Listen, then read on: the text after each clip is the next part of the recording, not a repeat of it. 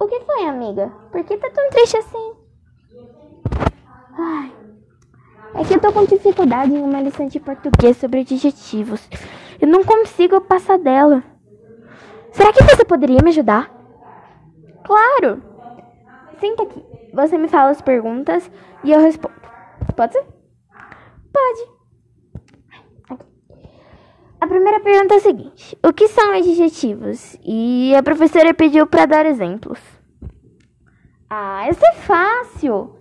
Um adjetivo é uma palavra que caracteriza um substantivo, conferindo-lhe uma qualidade, característica, aspecto ou estado.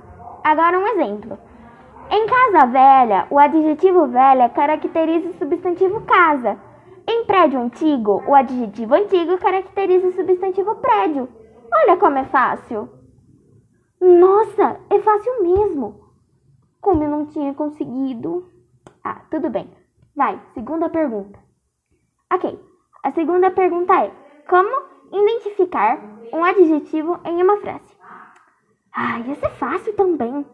Como eu já havia falado, os adjetivos são palavras que expressam características do substantivo, certo? Uhum. Então, na frase Pedro está vestindo uma blusa azul, a blusa de Pedro é o substantivo e a palavra azul é um adjetivo, pois está expressando uma característica substantivo, que é a cor da blusa do Pedro. Viu como é fácil? Nossa, é fácil mesmo. Ok, mas temos mais uma pergunta. E qual é ela? Ok. Quais são os tipos de adjetivos e quais são suas definições e exemplos? Ah, essa é fácil.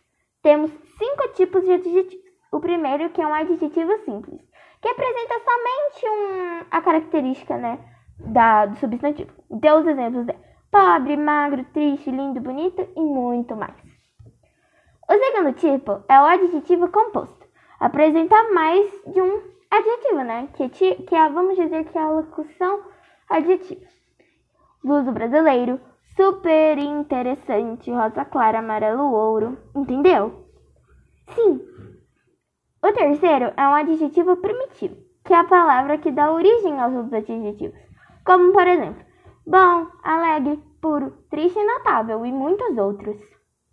O quarto tipo é o adjetivo derivado, que são palavras que derivam de substantivos ou verbos, que, por exemplo, são, que os exemplos são articulado, visível, famoso, tristonho.